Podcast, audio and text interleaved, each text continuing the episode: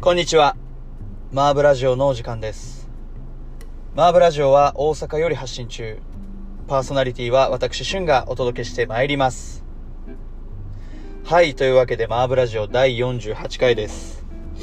マーブラジオ第48回の今回は、アディダスから出ているですね、イージースライドというサンダルについてご紹介していきたいと思います。前回、えー、サッカーの日本代表というのをですね、取り上げてみたんですが、えー、もうね、あの、オリンピックも終盤に差し掛かって、えー、応援しましょうなんて言っていたさなかだったんですが、日本代表残念ながらですね、えー、決勝進出、えー、できず、3位決定戦でもですね、えメキシコに敗れてしまうという、まあちょっと残念な結果に終わってしまったわけなんですが、まあ本当にあの全員がね、あの視力を尽くしてというか、えー、もう死闘をね、えなかなかまあやっぱり結果で制することはできなかったわけなんですけれども、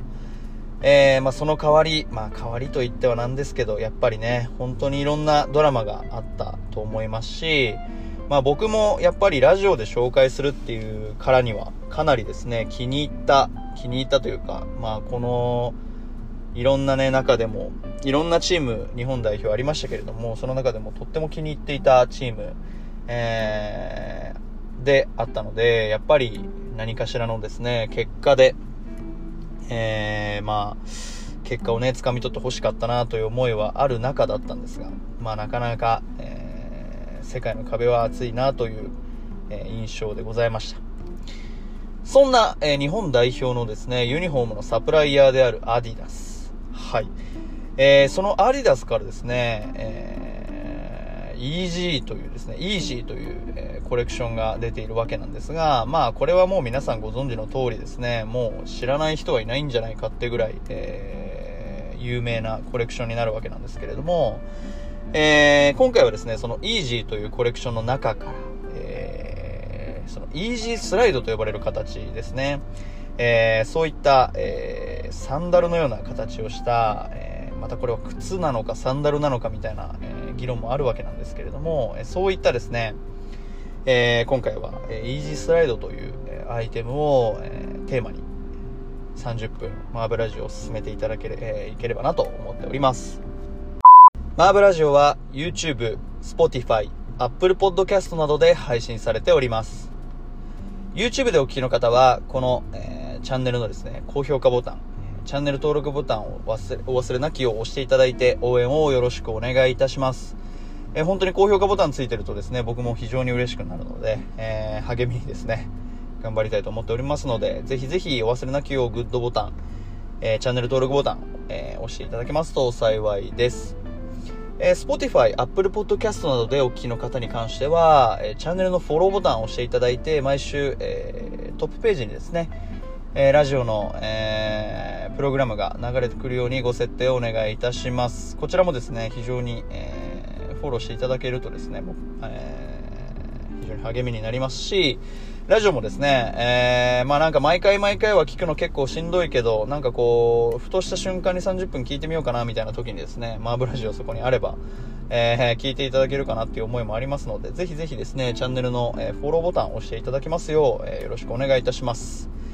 はい、というわけでマーブラジオ第48回となりました。えー改めましてですが、第48回の今回は、アリダスから出ているサンダル、イージースライドについてご紹介していきたいと思います。まあ今回、マーブラジオ、えーまあ、ファッション系の話題に戻ってきたわけなんですけれども、えーこのイージースライド、えーまあ皆さんラジオで聞かれているので、えー実際どんなものなんだろうみたいなところがあるとは思うんですが、えーまあ実際のところですね、あの本当にサンダルといった形で、えー見た目は本当にただのラバーサンダル、スライドサンダル、スライドって呼ばれるだけあってですね、えースポーツサンダル、結構こうかかとに留め具がついてるサンダルとかとは違ってですね、もうあのーそのまま、えー足をね、こう滑り込ませるようにして、えー履くといった体裁のサンダルになっておりまして、まあ、こちらですね、あのー、まあ、イージーというコレクションの、えー、一部で、えー、まあ、いわゆる、えー、皆さんもご存知かと思いますが、イージーブーストと呼ばれるですね、えー、ブーストフォームをソールに搭載した、えー、ラッパーはカニエ・ウエストという、えー、方がですね、えー、アディダスと協業して作っているコレクションが、えー、イージーのコレクションになってまして、そのイージーブーストと呼ばれる、えー、靴に関しては、えー、イージーの、えー、そのカニエ・ウエスト、えーとコラボしてるモデル、かつ、えー、そのブーストフォームをですね、ソールに取り揃えているっていうのが、えー、イージーブーストの靴なんですけれども、まあ、イージーブーストの靴もですね、多数、えー、ある、えー、コレクションとして出ていて、まあ、その中で、えー、ブーストフォームを、えー、兼ね備えてるわけではないんですけれども、えー、まあ、シャワーサンダルのようなですね、えー、イージースライドというコレクションが、まあ、そのイージーのコレクションの中からですね、え出ているという、えことになっております。まあ、今回はですね、結構僕が今、えー、ご紹介してきているマーブラジオでですね、まあ、47回分、えー、いろいろなテーマをご紹介してきたわけなんですけれども、まあそういったテーマを見ているとですね、えー、やっぱり、え、イージーブーストとかイージーってなかなかこう、イメージのつかない、え、ものだとは思うんですけれども、まあその中で、え、ちょっとこう外しじゃないけれども、えー、こういう、まあ、ニューバランスとかそれこそですよ、えー、ニューバランスとかいろいろナイキとか、まあ、まあいろんな靴履きますけれども、まあ割とこう、コンサバティブというか、まあ、ストリートのカルチャーとかをですね、非常に紹介してきてる中ではあったんですが、まあそれでもやっぱりその、イージーって何て言うんだろうな、もうストリートの骨頂みたいな、えー、ストリートの中でも、こう、まあミーハーの部類というかですね、えー、まあみんな履いてるよねみたいなところの部類に属するわけで、まあそういったところをご紹介するっていうのもですね、なんかこう、今までのテーマと外れてるんじゃないかなっていうね、感想を持たれる方もいらっしゃるとは思うんですが、まあそんな中でもですね、えー、やっぱり違うんだぞっていうところが、えー、今回ご紹介したい一番強い思いの、えー、原点でもありますので、え今回はですね、本当にイージーブーストな、イージーのあのサンダルなんて紹介するんですか？と、え思われる方にこそ、え聞いてほしい回となっておりますので、ぜひぜひですね、え最後まで、えお楽しみいただければなと思っております。まあ先ほども言った通りですね、え、イージーのコレクションと言いますと、え、結構こうストリートの、え、基調が強い、えものになっているわけなんですけれども、まあその中でもですね、僕、え実はイージーブーストもイージースライドもですね、一足ずつ持っているというところになります。まあ、僕はやっぱりその、さっきも言った通り、やっぱりイージーブーストというとちょっとこうストリート色が強すぎて、なんというかやっぱりその、まあ、シャツとか、そういったコンサバティブなアイテムに合わせるのにはちょっとね、こう、バランスが悪いというか、うーん、なんかその、スタイリングをというか、まあ、自分の服を決めるときに一貫性がないような、え、アイテムになってしまうなという感想が、えー、あったんですけれども、まあそれでもですね、えー、イージーブースト、えー、まあイージーブーストが流行ったのって2年前とか3年は言い過ぎだと思うんですけど、1、2年前の話になるので、まあ、今であれば、ちょっとこう、イージーブーストのミーハーな感じも、ちょっとこう、薄れるかなという、えー、イメージもあってですね。まあ、そういったある程度こう、なんて言うんでしょう。えー、世間の熱が冷めてきたような頃に、やっぱり、えー、ちょっとこう、手に取ってみようかなっていう風に思って取った、えー、手に取ったのが、えー、イージースライ、えー、イージーブーストの380というモデルです。まあ、この380というモデルですね、えー、いわゆるイージーブーストというとですね、あの、ラインが入っていて、なんかこう文字とかもちょっと入っていて、みたいな、えー、ものの形とはちょっと違ってですね、若干こう普通のイージーブースト、えー、いわゆる普通のイージーブーストというと普通の350っていうモデルかなになると思うんですけれども、それとはちょっと違ってですね、えー若干こう、迷彩というか、まあ、柄は入ってるんで、入ってるんですけど、まあ、それでもですね、あのー、割とこう、なんて言うんだろう、黒子っぽい靴というか、えー、そこまでこう、主張の激しい靴ではないので、あ、これはいいなというところでですね、しかもですね、結構こう見た目、これは、えー、イージースライド、今回をご紹介するイージースライドにも共通してくる話なんですけれども、えー、イージーブースト僕350というですね、一番オーソドックスな形ちょっと履いたことがないので、何とも言えないんですが、えー、380に関してはですね、本当に見た目結構チャッチいんですよね。もうあのー、まあ、ソールはもちろん、えー、ブーストフォームというですね、まあ、言い方悪く言えば発泡スチロールのような、えー、素材を使った、えー、ソールにですね、えー、割とニットのような、えー、ナイキのフライニットというですね、えー、ランニングシューズなどを履かれた方はすごいよくわかりやすいと思うんですけど、結構こう、アッパーがペラッペラなんですよね。なので、えー、実際履き心地いいのかなみたいな感情になるんですけれども、意外とこれが履き心地がすごく良くて、えー、まあ、その380で言うと、まあ、やっぱりアッパーは外から見たらかなりペラペラではあるんですけれども、えー、かかとの部分にしっかりクッションが入っていたりだとか、やっぱりソール、えー、まあ、そのブーストホームっていうですね、本当に雲を、えを踏んでるというイメージですかね。えふわふわのね、ソールを、え踏んでいるとですね、もう本当にあの、次の一歩が踏み出しやすくなるというか、まあ、スニーカーって、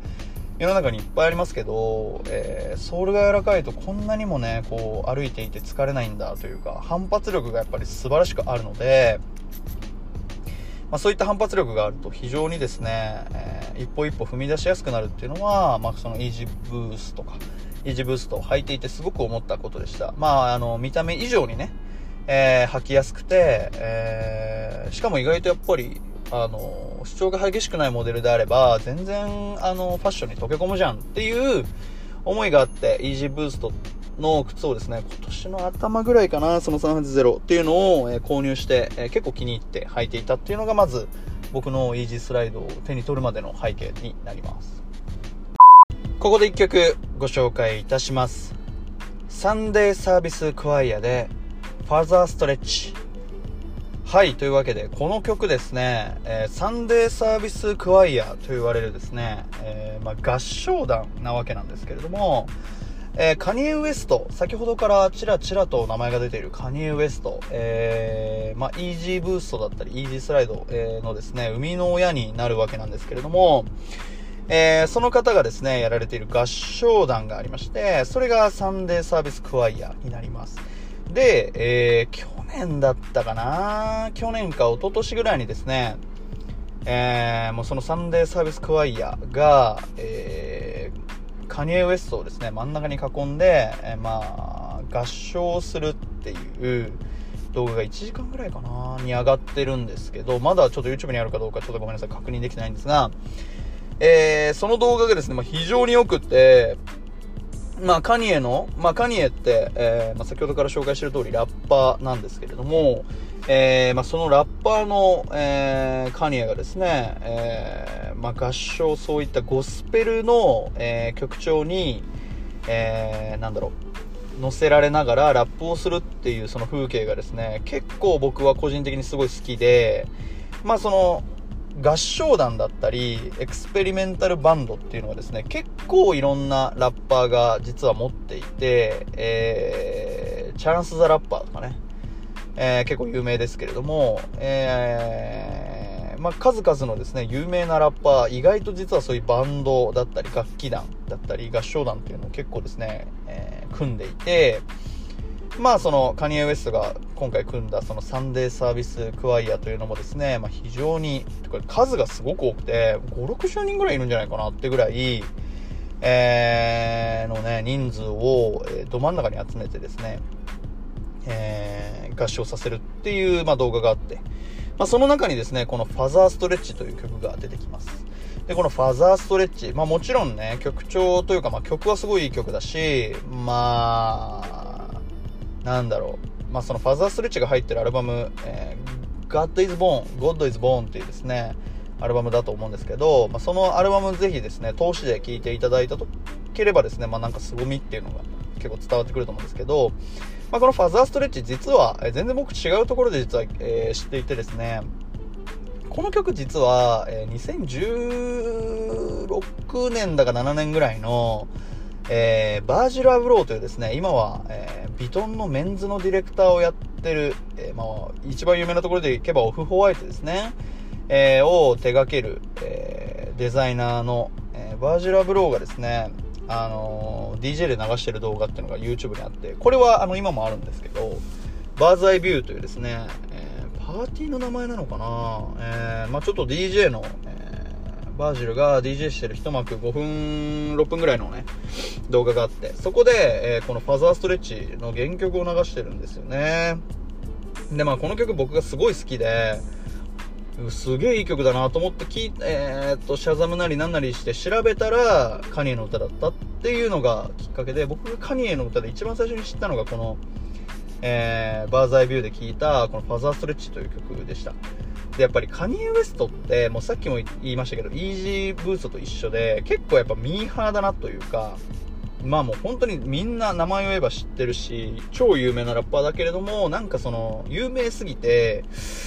なんか深くまでチェックする気になれないなというか、ちょっとこうなんかミーハーっぽく見られないかなっていう思いがあ出てきて、なんかですね、深くまでチェックする気になれなかったものでもあったんですけど、意外といいじゃんみたいなところで、そこからですね、カニエ・ウエストを好きになったという経緯もありまして、まあ、今回はイージースライドをですね、紹介するにあたって、えー、その、イージーブーストのね、生みの親であるカニエ・ウエストの一曲をですね、ご紹介させていただきました。改めてご紹介させていただきます。サンデーサービスクワイアで、ファザーストレッチでした。改めまして、マーブラジオ第48回の今回は、イージー、えー、イージーのコレクションから出ているイージースライドサンダルについてご紹介していきたいと思います。はい、というわけでちょっと前置きが長くなってしまいましたが、イージースライドのご紹介というかですね、イージースライド、えー、ご紹介していきたいと思います。先ほどイージーブーストの、えー、話をしていた時に結構見た目チャッチいんですよっていう話をしたと思うんですけど、えー、これはですね、えー、イージーブーストじゃないや、ごめんなさい、イージースライドに関しても、えー、共通して言えることになってます。まあ、イージースライド、今日僕も履いてですね、実は今日、えラジオ、車の中で撮ってるんですけど、えー、まあ、車の中で、えー、履くのとかにはですね、非常にちょうどよくて、まあ、脱ぎ着しやすいし、みたいなところもあってですね、えー、まあ、僕、非常に重宝してるんですけれども、まあ、見た目は何だろう。あのまあ、画像で検索していただければ一発でわかると思うんですが、えー、イージースライドの見た目は骨ですかね。ざっくり言ってしまえばなんか骨、なんか化石のようなですね、まあ、色にもよると思うんですけど、えー、まあ、骨のような形をしていて、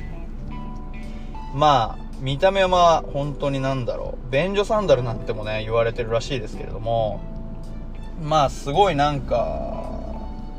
えー、まあ、これ7000円ぐらい実は低下するんですけど、これで7000円もすんのみたいな、まあ、正直、感想では、えー、あったんですけれどもですね、まあそのさっき言ったその見た目のチャッチさみたいなのってまあ僕が結構プラスに捉えるとするならまあ非常にですねマイナスでマイナスマイナスで考えられて出来上がった凄まじくバランスのいいデザインだなとも、えー、捉えられるかなと正直思っていまして、えー、まあ、だからこそですね全て削ぎ落とされて、えー、遊びがないからこそ結構何て言うんでしょう、まあ、真っ向勝負というかこれ以上ないくらい洗練されたデザインに、まあ、仕上がってるなという印象も同時に持つわけです。で、まあ、イージーブーストでも言いましたけれども、見た目チャッチーけど、履いてみたらすげえ良かったっていうのが、えー、イージーブーストの僕の感想だったんですけど、まあ、イージースライドもマジで本当に、あの、同じぐらいな感じの感触でですね、えー、見た目は本当になんだろう、ただのラバーサンダルみたいなところで、まあ、全然その、なんだろうな、期待を正直してなかったです。えー、はい、まあ、おしゃれアイテムとして履くものなんだろうなというか、まあ、全然履き心地っていうことに対して全然期待をしてなかったんですけれども、えー、実際履いてみるとですね、この、なんて言うんだろう、ソールが入ってるような感じなんですよね。さっきも言った通り、イージースライドにはブーストホーム多分入ってないはずなんですよ。なんですけど、このですね、まあ、見た目は本当にチャッチいんだけど、ソール部分のね、柔らかさみたいなのがすごくって、まああのー、さっきも言った通り何回もごめんなさい言って申し訳ないんですけど、多分ブーストホームはですね、え、ソールには入ってないですけれども、まあ、本当にあのイージーブーストと何ら変わりないようなですね、反発力がある、えー、サンダルになっていて、まあ、これ非常にですね、あの、びっくりするくらい、えー、完成度の高いものになってます。あの全然その、やっぱオンラインでしか買えないみたいなところもあって、僕すごく、なんだろう、半信半疑で購入したんですけれども、これほどまでにですね、え履いて良さがわかるものってなかなかないなっていう感じを僕はすごい感じました。えー、まあ本当にあの履いてしまえば、えー、7000円で買っても全然良かったなという、えー、感想でもあってですね、これはあのイージーブーストと同様に、え買って良かったなと、え思わせてくれるデザインだなと思っています。まあそしてね、さっきもマイナスのデザインと言いましたけれども、本当に無駄な装飾がないのが、このイージーのコレクションのいいところですね。まあ、先ほども言った通り、オーソドックスな、えー、イージーブースト、350と呼ばれるですね、イージーブーストに関しては、まあなんだろう、すごく全然なんかその、スタイリッシュではないといった印象がやっぱり強かったんですけど、えー、今回のそのイージースライドに関してはもう全くそういう無駄な、えー、装飾がなくって、まあ、ソールはですねシャークソールって言ったらいいのかな結構こうトゲトゲしいようなソールになっていて、まあ、そことプラス、えー、このサンダル全体を作るですね司る、素材が、えこのね極上の反発力を、え作ってるんだろうなっていうところではあるんですがまあ本当にその無駄な装飾がない。かつですね、僕が買った色、え、結構クリーム色のような色なんですけれども、え、まあ、ちょっとね、履き口が狭かったっていう話があったので、大きめを買ったんですけど、えー、先ほども言った通り、イージーブースターは割と華奢、えー、まあ、僕が持ってる380に関しては割と華奢な、えー、フォームというかルックスだったんですけど、今回のこのイージースライド、今回のというかイージースライドに関して言えば、割とやぼったい印象になってるので、えー、結構ですね、なんだろう、タイトなパンツとか、えー、短パンは短パンでもこう、ちょっとこう、なんだろうな、バギーっぽいというか、バギーショーツっぽいものだったらですね、すごい、えー、バランスが取れていいと思うんですけど、結構華奢なものと合わせるとですね、そのやぼったさがさらに際立って、なんか、さらにこうやぼったくなるというか、もう、なんだろう、ドン・キホーテにたむろしてる人みたいな感じになっちゃうので、結構、まあ、そのマイナスされたデザインだからこそ履き方には非常にですね、えー、注意を払わないといけないっていう、まあなかなかおしゃれ上級者のアイテムだなという印象ではあるんですけれども、まあその履きやすさと、えー、このですね、歩きやすさ、まあ機能性もさることながら、えー、そういったファッション系のね、えー、ルックスにもね、優れてるっていうのが、やっぱりイージースライドのすごい部分だし、今回ね、こうやってご紹介しようと思った経緯でもあります。なので、なのでね、あの結構今まで、まあ、紹介してきた内容からすると、イージー、イージーですかと。って思われる方も実はいらっしゃるっていうのはね、結構僕は思ってたし、僕は思ってるんですけど、まあ、だからこそですね、このちょっとイージーの熱が冷めてきたような頃にですね、そのイージースライドっていう、まあ、サンダルに手を伸ばしてみるっていうのも結構僕はありなんじゃないかなと思います。まあ、僕は本当にあのイージースライドが再販されるような時に、まあ、これ再販されるぐらいだったらちょっと数も増えてくるだろうし買ってもいいかななんて思って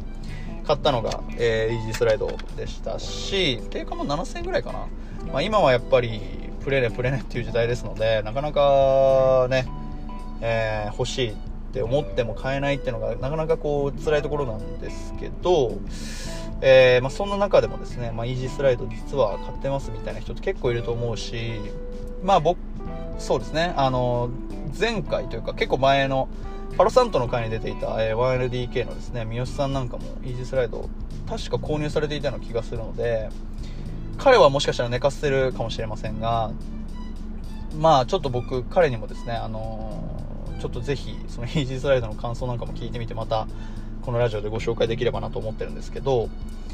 まあ、やっぱり結構いろんなところでね、えー、あ、そんな人もイージー履いてるんだとか、こんな人もイージー履いてるんだとかっていうの結構最近散見されてきて、まあ、その感じも僕は結構嫌いじゃないなっていうところでもあるので、まあ、今まで、なんだろう、ローテクな、割とコンバース、リーボックのクラブ C だったり、えー、ニューバランスだったり、ニューバランスは割とハイテクに入るのかなってちょっとわからないですけど、そのちょっと中間のポジションだと思うんですけど、まあ、そういったですね、えー、言ってしまえば当たり障りのない靴を、えー、履いてきた、えー、自分なんですけれども、まあ、そういった人でもですね、このイージースライドっていうのは、まあ、非常に手が伸ばしやすいし、取り入れやすいアイテムだなと、えー、個人的にはすごく思っているので、今回は、えー、マーブラジオでですね、ぜひ、え、このアイテム紹介して、えまた、あのそういったね、アイテムをつけてる人みたいな人がね、どんどんどんどんこのマーブラジオを聴いていただければなと思って、今回はイージースライドをご紹介してまいりました。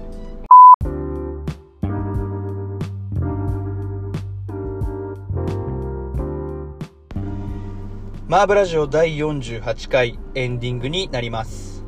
はい。というわけで、マーブラジオ第48回の今回はですね、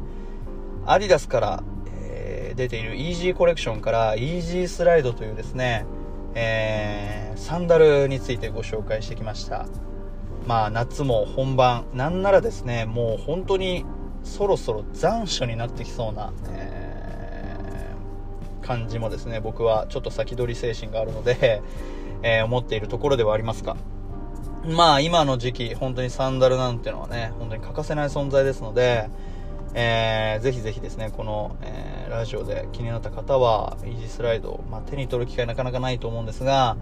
えーまあ、本当にあの僕的にはすごいおすすめの靴になってますのでぜひぜひ、えー、購入検討というかなんだろう。まあ、手に取る機会があれば手に取ってみてね、あの、ぜひぜひ、えー、ちょっとこうチェックしてみてはいかがでしょうか。まあ、さっきも言った通り、まあ、このイージースライド、色にもよるとは思うんですけど、僕結構こうクリーム色みたいな、さっきも言った通り、あの、恐竜の骨みたいな色の、えー、ものを買ったんですけど、まあ、ルックスは非常にやぼったいし、えー、意外とクリーム色合わせづらいし、えー、なんだよっていう思いも正直ね、あったんですよ。なんだけど、やっぱり、えー、そういったアイテムをですね、合わせられた時の快感っていうのももちろんありますし、何より機能性は、えー、抜群ですので、えー、まあ、サンダルとしては、まあ、申し分ない。えー、かつですね、えその上で、まあそういった、えファッション自分のファッション、今までになかったものではあるんですけど、え今までのファッションにうまく落とし込めた時に、まあ、すごくこうよっしゃみたいな感じになるししかもそうあの落とし込めた瞬間がすごく分かりやすい靴だなとサンダルだなと思います。まあ僕前キーンを紹介しましたけど、えー、キーンはねあの本当に何にでも合うんですよ。言ってしまえば本当にロングパンツにも合うし別にロングパンツの種類も問わないぐらい何にでも合う、えー、靴サンダルなんですけど、まあ、イージースライドは完全にそうはいかなくて黒いパンツに合わせるとクリーム色がすごい浮いちゃうしやぼったさもすごい際立つしみたいなところで全然その合わせやすさで言ったら完全にキーンなんですけど、まあ、そういった中でも、えー、まあ、クリーム色のスウェットパンツ履いてみたりやっぱり、えー、まあ、僕個人的な感想でいけばえー、ベージュっぽい、クリーム色っぽいものに関してはやっぱりクリーム色だったり、えー、グレーだったりっていうのに合わせていくのがやっぱり、えー、すごくス、シュッとなるかなと思います。結構海外セレブなんかもね、イージースライド履いてるっぽくて、まあそういったスナップとか見てても、あのー、グレーのスウェットだったり、えー、クリーム色のスウェットだったり、えー、結構なんかこう、ボーン、なんて言うんだろう、ああいうの、なんて言うんですかね、アースカラ？ーアースカラーじゃないか。えー、ナチュラルっぽい色と合わせるのがすごいいいなという感想だったので、えー、まあ、やっぱり割とパキッとした色っていうよりかはこうニュアンスっぽい色の方が、えー、イージースライドすごい、えー、うまく取り入れやすいのかなと思います。まああとはやっぱりやぼったさもあるのでそういったところで結構なんだろうな。そのやぼったさをそのままにしてしまうと、ものすごく、ただのサンダルというか、まあ、便所サンダルと言われるゆえんですけれども、ものすごく、まあ、言い方すごいあれですけど、ダサい感じになってしまうので、結構注意は必要かなと思ってます。なかなかね、合わせづらいっていうのはあるんですけど、まあ、その中でもね、合わせられた時の快感は僕はすごい好きなので、えー、イージースライドをご紹介させていただきました。やっぱり色がね、なんだろう、無機質っぽくないんですよ。これ難しくて、なんか服なんだけど、服、えっ、と、サンダルなんだけど、なんか色もちょっと有機っぽい、生きてるような感じなんですよね。さっきも化石って言いましたけど、なんかちょっとこう、今までの服とかっていう感じのその無機質な感じよりかは、なんかこう、温かみを感じるカラーリングだったり、フォルムだったりをしてるので、なんかちょっと生きてるような、有機的な感じを感じるのが、えー、このイージー。まあ、イージースライドは特に感じますし、イージーブースに関してもなんか蛇のようなね、えー、何かしらのこう動物に例えられるような感じをすごく見受けられるので、えー、まあ、なかなかその、僕が普段着るようなこう、服にはなかなか合わせづらいっていう側面はもちろんあるんですけど、まあ、そういったですね、なんかこう、動物っぽいみたいなところも結構、えー、コーディネートを組む上でのヒントになるんじゃないかなと、個人的には思っています。まあぜひ、えー、まあいろんなね、このクリーム色ももちろんありますし、結構なんか僕がこの再販買った時には、えー、オレンジとかね、結構パキッとした色もあったりとかして、結構いろんな、えー、色を取り揃えつつの、えー、展開になっていたので、まあ、ぜひぜひですね、えー、多数カラー展開されていると思いますので、えー、いろんなね、カラーをチェックしていただいて、えまあ、これだったら履きやすそうだなみたいなのを合わせてみても、え僕はいいと思います。というわけで、えー、マーブラジオ第48回は、えー、アディダスのイージースライドサンダルを紹介してまいりました。えー、夏ももうね、本番に入って、なんなら僕は先ほど言いましたけど、終盤に差し掛かっているような感覚ではあるんですけど、えー、この時期にぴったりの、えー、サンダル、えまあ、普通の人と他の人と同じサンダルは嫌だな、みたいな、え人にはですね、もってこいの、え一品になっておりますので、まあ、ぜひぜひですね、えー、手に取る機会あれば手に取っていただいて、えー、チェックしてみてはいかがでしょうか。はい。というわけで、今週もマーブラジオありがとうございました。えー、次回は第49回となります。第49回はですね、ちょっと、えー、違った場所で、えー、収録できればなと思っております。第48回、今回もですね、車の中で収録したりとか、ちょっと変わったね、取り組みをしつつ、えマーブラジオを進めていければなと思っております。それでは今週のお相手は、えー、旬がお届けしてまいりました。また来週お会いいたしましょう。さようなら。